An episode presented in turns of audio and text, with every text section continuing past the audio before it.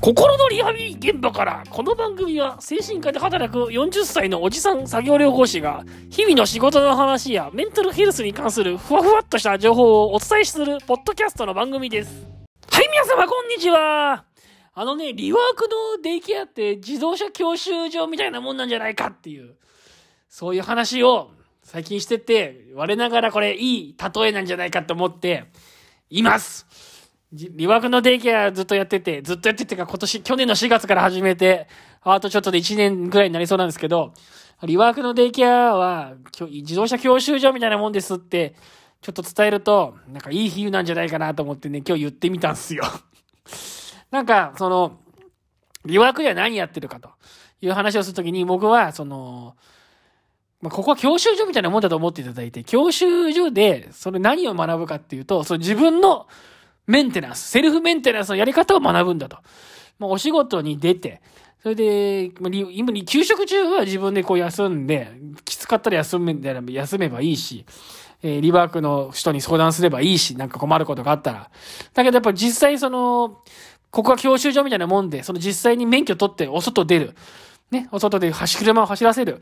で、そうなった時にはもう、自分でブレーキを踏んだり、自分でアクセルを踏んだりしなきゃいけないと。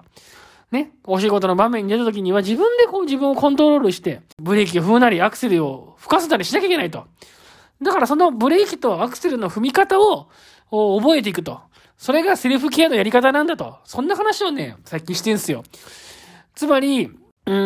ん、実際にお仕事に戻りました。実際に戻し、お仕事に戻った時に、あ、ちょっとこれは調子が悪す、悪いから、ちょっとセーブした方がいいな。要はブレーキですね。ブレーキ踏んだ方がいいなっていうことなのか。それとも逆に、えー、かといってこの病気の難しいところは、ブレーキだけ踏んでてもいいわけじゃない。調子が悪いから休もう、調子が悪いから休もうって休んでばっかりいて、やらなきゃいけないことを先延ばしにしたりとか、えー、あまり活動をしないでいると、今度は逆に、ますますうつ的な気分が高まって、調子が悪くなることもある。だから、時にはアクセルをぐんと踏んで、先延ばしにせずにやることをやったり、一歩前に進んだり、ね、こなさなきゃいけないタスクをこなしたりすることも必要。で、仕事の場面ではやっぱりやることをやっていかないと、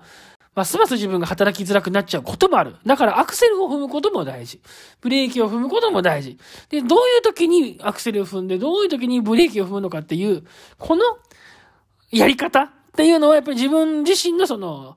なんていうのかな、体の癖とか心の癖とかそういったものなので、そこをリワークにいる間にうまく掴んで、えね、そこをうまく掴んで、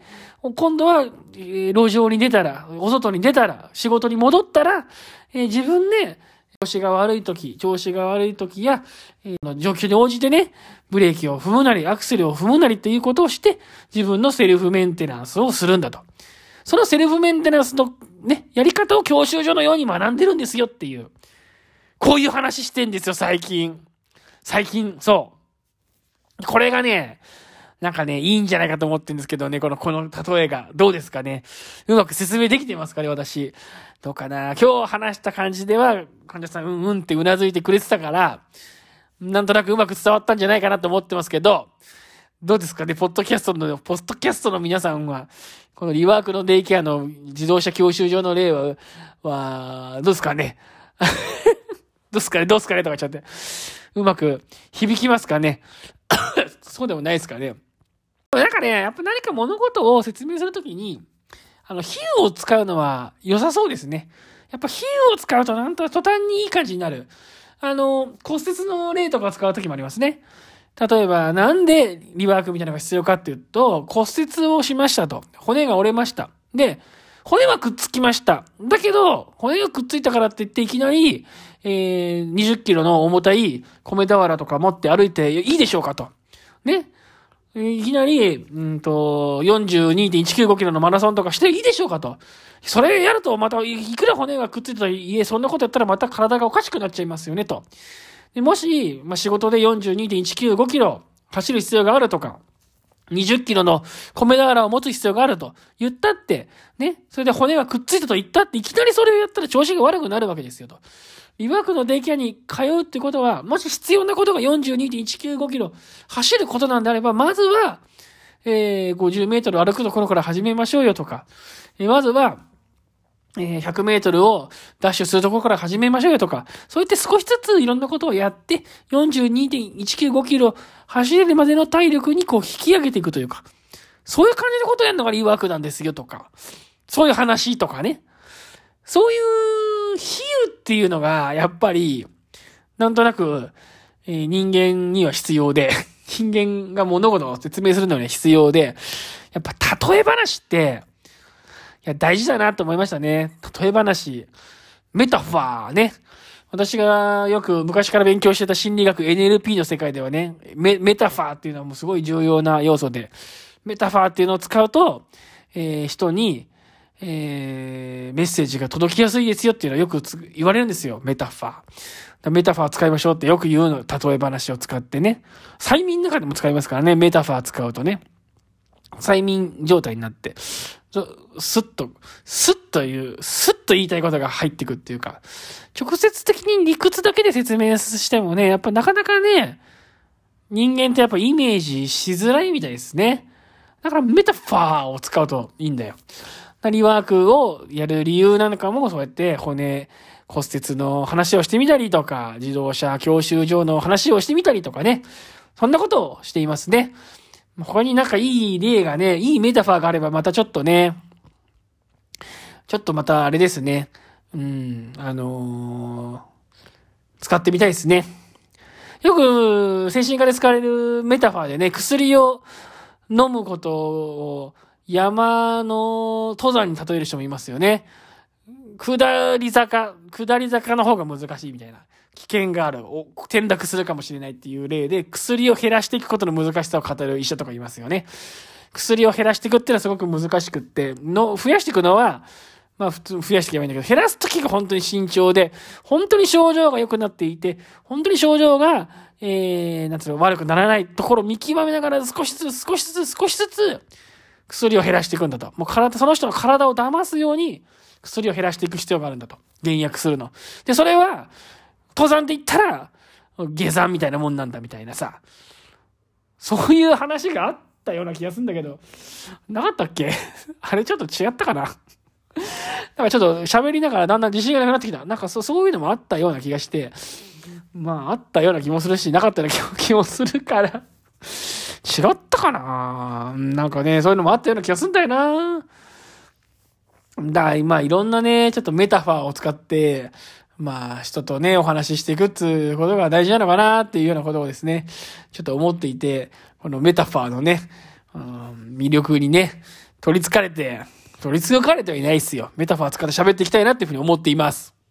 あ、あとさ、そう、認知行動療法っていうのは、えー、料理道具の使い方を覚えるようなもんなんだみたいなね。そういうメタファーもありましたね。それ今日は、そんな話出ましたね。その認知行動療法っていろんなこうスキルがあるんですよ。認知再構成法とかね。行動活性化法とかね。マインドフルネスとかね。まあ、あとはそう、アサーションみたいなのもあるし、まあ、いろんなものがあると。で、いろいろ教えると、なんか全部網羅して全部覚えなきゃみたいな風に患者さんが思っちゃうんですけど、や、そうじゃなくて、全部覚えようとか、全部網羅しようとかじゃなくて、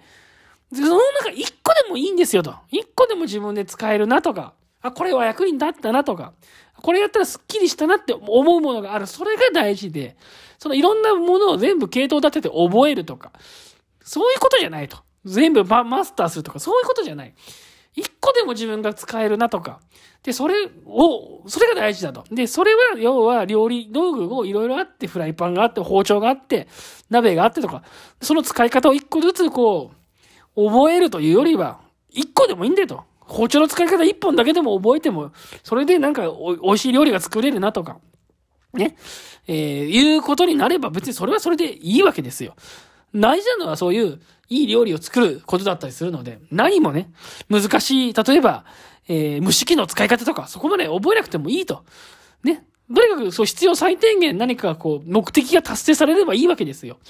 だから、えー、全部マスターすることよりも、一個でもいいから、あ、自分が使えるなと。そういう、じゃあ自分は包丁の使い方をうまく覚えたと。そういうふうに、